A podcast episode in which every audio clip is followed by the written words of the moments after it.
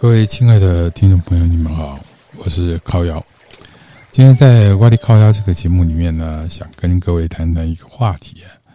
这个话题呢，我相信很多人在心里面或者在人生的过程里面呢，应该都会碰到的。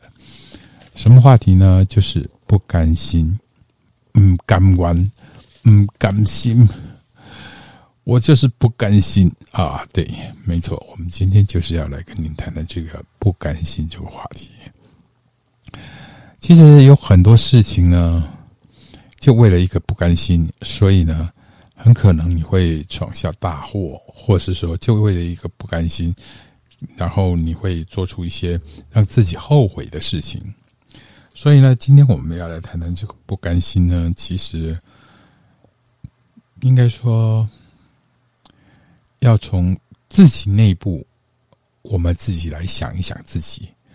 当然，我不是要做这个所谓的鸡汤的东西，心灵鸡汤的东西，我不要做。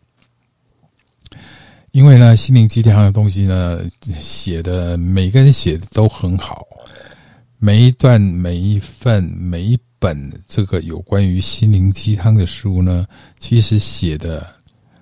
每个都是圣人，每个人都是看破红尘的这个和尚尼姑啊，不不，应该说啊方丈啊，不能讲和尚尼姑啊。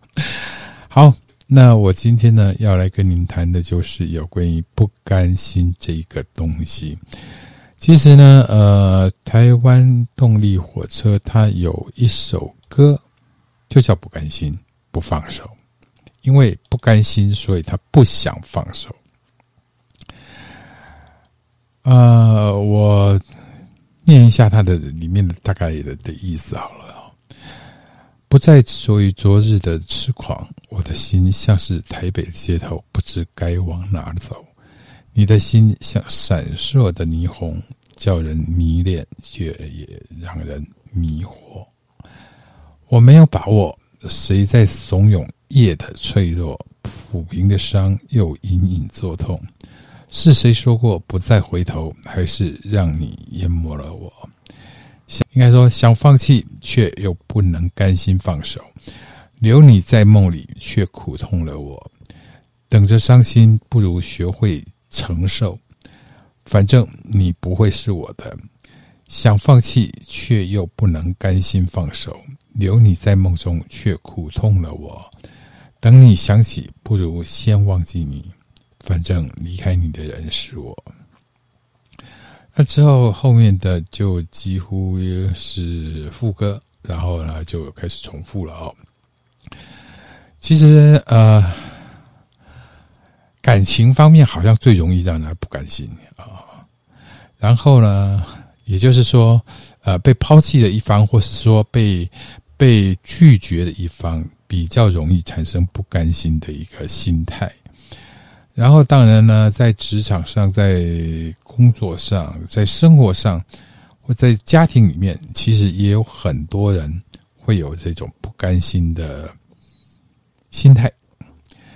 为什么不甘心呢？因为，比如说好了哦，哥哥什么都很好，可是父母就是不喜欢他，为什么？他们喜欢小儿子，然后小儿子调皮捣蛋，什么都赖哥哥。然后呢，哥哥从小可能就会有一些不甘心，他会觉得说：为什么？为什么是啊？坏的事情总是想到我？为什么不好的事情总是不会想说是弟弟弟做的，而是想说是我做的？这也是一种不甘心哦。那我们出了社会之后呢，可能你会觉得说。为什么他比我漂亮？为什么他比我帅？然后他们就可以比较多的女朋友、男朋友，或者说比较多的职场的竞争的机会。然后还有呢，就是呃，你会不甘心，说我那么努力了，努努力了很长很长的一段时间，可是呢，竟然我没有受到尊重。那其实这样子的东西呢，其实都是不甘心。我相信，在我们人生里面，哦，呃，很多人都有这样子的一个经验，也有这样子的一个啊挫折吧啊，我把它用挫折来形容了哦。所以呢，今天我们要谈谈不甘心。我既不是要给你讲心灵鸡汤，我也不是要叫你说啊，你要忍哦，忍劲嘛，忍耐啊，人类就是你的一切啊。这个有一句话说：“退一步海阔天空”了啊，不是放松一步，退一步海阔天空。可是呢，人就是人，而且人本自私，那你怎么能够这么的有佛性的，然后去把自己捏造成一个这么有佛缘的人呢？这么有无为的人呢？这其实对一般人来讲，我们因因为我们是普罗大众嘛，哈，呃，我自己我自认为我到这个年纪，我可能比较放开一点，可是呢，当然还是会有碰到那种不甘心，然后呢不愿意，然后不放手的那种那种时候哈，所以呢，我只想在我们今天的节目里面。跟各位听众朋友们谈谈这个所谓的不甘心。其实呢，呃，在心理学家他们有说到哦，化解化解不甘心，它有四个步骤，然后可以让你摆脱摆脱你这个情绪的陷阱。因为其实我们的不甘心几乎都是来自于情绪方面的问题嘛，哈。呃，就像有些人讲说。啊，我心里好爱你啊！心怎么爱人呢？其实你是用你的脑袋跟你的感觉去爱人的，而不是你用你的心。然后呢，有人说你要好好用心啊，用心干嘛呢？用心就是让心脏可以跳动、呼吸呀。那用心能够能够考好试吗？哦，这其实有有有有时候这个词是用错了啦。哦，好。来，我们先来看看哦，就是心理学家他们稍微谈到了一些东西，我稍微看了一下，然后做了一个总结啊，做了一个一个大概的总结。咨询的过程里面呢，他们常常心理学家他们常常会看到的是什么？很多人发展不顺利，是因为没有办法消除心中不甘心的情绪，这真的哦。有些人他觉得说，我头脑聪明，然后呢，我学业工作很好，怎么样怎么样？可是我竟然输了我那个同班同学，他只念高中的那个同班同学，他竟然去当这个什么什么的大老大老板，然后呢，我现在还在帮帮人家打工之类的所以呢，这就是不顺心，呃，造成的一个不甘心。然后呢，有时候也会因为说，哎，自己的发展没有很顺利，然后呢，就会觉得说不甘心。其实，如果心中有让人不平衡到难以原谅的对象，你整个头脑其实都会被这个人的事情占据。就像你今天，你今天莫名其妙被泼了一盆水，然后呢？之后也没有人来跟你道歉，然后你也找不到事主，然后你会气到不行，然后呢，你会，而且那件衣服可能还是新的衣服，然后你会气到不行，然后之后呢，会告诉自己说：为什么这样子？为什么这样子？我不甘心呢？呃，对，没错，嗯。所以呢，在职场上也有不少的这个所谓的主管啊，或高管啊，或者老板。他们都会提出一些不合理的要求，这是在职场上面的哦。为什么呢？为什么我会说他们是不合理的要求呢？就是说，其实这没有对对与错的关系哦啊！我在这里插个话，这并没有什么对与错，因为最主要是什么？老板跟主管他们的站的位置角度不同。所以呢，他们想到考虑的事情也不一样。那你可能是一个刚学校刚毕业的一个小朋友，然后呢，或者是说呃，有一点历练、有一点经验的，可是呢，你的想法没有想到那么远，然后你呃，会被老板提出一些没不合理的要求。那你明明知道应该这么说，你明明觉得自己没有犯错，然后呢，却被多提出一些不合理的理由，到最后被迫离职，还要贴上一个不胜任、不配合的一个标签。你内心的那个委屈程度啊，哎呀，那。不就是那个野野火烧不尽，春风吹又生，一发不可收拾啊啊！反正就是这样子了啊啊，就是在职场上面是这样子，或是说你有时候莫名其妙替人带过，别人把这个过错都推到你的身上，然后呢，别人就是旁旁观的人，他不明就里的还乱指责啊，就是乱传谣言，然后三人成虎。然后做事情被讨论呢，不做事情的人反而升迁，不知道自己应该怎么样平复自己的情绪，或是被信任的人背叛，成强力的撞击心灵。哦，这这个有一点哦，这个被信任的人背叛的话，尤其是诶女生的所谓的闺蜜的那一种哦，好闺蜜背叛的话啊，比如说你的好闺蜜变成你的小三，嗯。那一种强强力撞击心灵哦哦，那种会让人发疯啊！你会觉得说又生气对方，然后又气自己，说怎么会这么看不懂人？然后呢，连人性的好坏都分不清楚呢？但是，警觉一下你自己的注意力，你有没有被愤怒的情绪所淹没，让自己没有心思去计划其他事情？你不妨问问自己。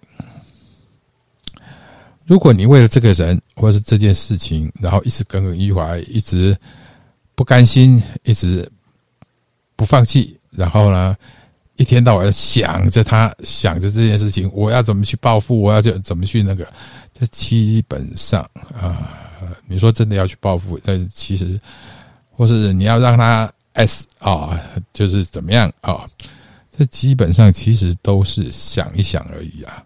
所以呢，我在第一步的时候呢，呃，我想建议大家，就是说，先把这件事情或是这个人呢，先放在一边，先，因为他对你没有那么重要的，你对一个呃对你不好的人，你还要惩罚你自己，何必呢？也就是说。当对方对你不好，然后呢，你很不甘心，然后你很难过，然后你很生气，可是呢，为了这个难过、生气，然后你也气你自己，然后呢，你什么事情都做不好，然后或是没有心情去做，那这样子对你有什么好处呢？没有好处。我绝不是在讲心灵鸡汤，我只是告诉你，真的这样子是没有好处的。其实最好的报复，最好的复仇是什么？王子复仇记，嗯，而且呢是要做的比对方更好，这才是呃比较好的一个方式。好，来我来讲第二步了哈。第二步呢是察觉受压抑的怒气，找出一个算是一个出口，或是一个让你出气的方式。嗯，有些人是拼命吃，有些人是 shopping，有些人呢是睡一整天，呃，都有都可以。然后呢，不妨把这件事情先压下来，然后呢，先缓一缓，然后呢，不要想那么多。好，那第三个建议呢，我要告诉你了啊，就是说，呃，我们不需要在害怕得罪别人或是被别人讨厌的时候。可以用正向的情绪来表达自己心中的不满。举个例子，呃，现在呃，中国大陆他们呃，他们很喜欢用一个“怼”字啊。这个“怼”呢，就是呃，我我把你回回去就对了啊。然后，可是呢，他他们怼怼人呢，他们还讲究一个所谓的高 EQ 情商的怼啊。怎么怼才能够让人家觉得说哇，你很 EQ 很高，然后呢，你的怼人呢很厉害啊？那我们台湾一般就是叫做，我就我你你骂我什么，我就把你骂回去哦，这样子啊，类似这样子哈。所以呢，我建议，其实你可以用高 EQ 的方式把它怼回去，就像呃大陆的一个影帝，呃台湾人应该也很熟悉，因为他也是台湾金马奖的影帝啊，他叫黄渤。刚刚讲到黄渤，为什么讲到黄渤呢？黄渤他就是以高 EQ 的怼人呢，受人吹捧，而且让人觉得尊敬。他不会直接的骂你，也不会直接的说你的缺点，或者是说把你讲的一文不值。他不会。他会做的事情呢是什么？他会做的事情是。他用很高 EQ 的情商呢，把你怼回去，而且让你还不会太难堪。但是呢，听到的人都知道他说的是你。啊，我刚刚讲到黄渤呢，是因为说我觉得他的 EQ 很好，然后呢，他能够很正向的把自己的感觉告诉对方，而且呢，怼回去，然后呢。也让对方知道说，家人不不是好意啊哦，然后呢，这样子之类的哈。好，那第四步呢，我觉得呢，把注意力从不甘心转移到你快乐的东西。怎么说呢？什么叫做不甘心转成快乐的东西？这就是我之前讲的，说呃，有些人啊，你心情不好的时候，呃，你可能会去大吃大喝，或是 shopping，或者是。大睡一觉，或者甚至于做什么事情之类的啊，喝酒啊，干嘛的都都有可能的啊。然后呢，你就把你的注意力呢转移到那边去，让自己暂且放下当下你对这个人或是这件事情的一个不甘心。那很多人呢都说，其实有时候，嗯，其实我自己也也有这种感觉啊，就是。呃，当你要生呃生气，然后要脾气要发作的时候呢，深呼吸一下，然后呢憋个三秒钟之后再讲出去，那个话比较不伤人，而且就是口出恶言，然后到不可收拾的地步了哈。好，呃，我要讲的就是这样子啦。那有些人呢，在尤其失恋的时候呢。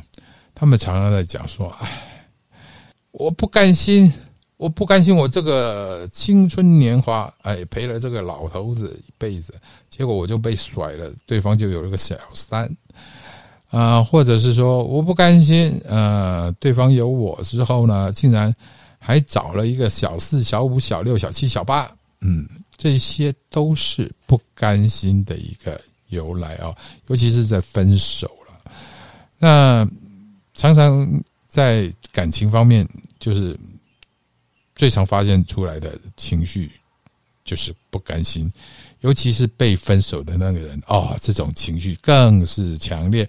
我哪一点比他不好？你告诉我，我可以改，我可以怎么样？可是对方他就是被被猪油蒙了心啊，他就是没有感觉啊，他对于你就是没有感觉，他就是想要。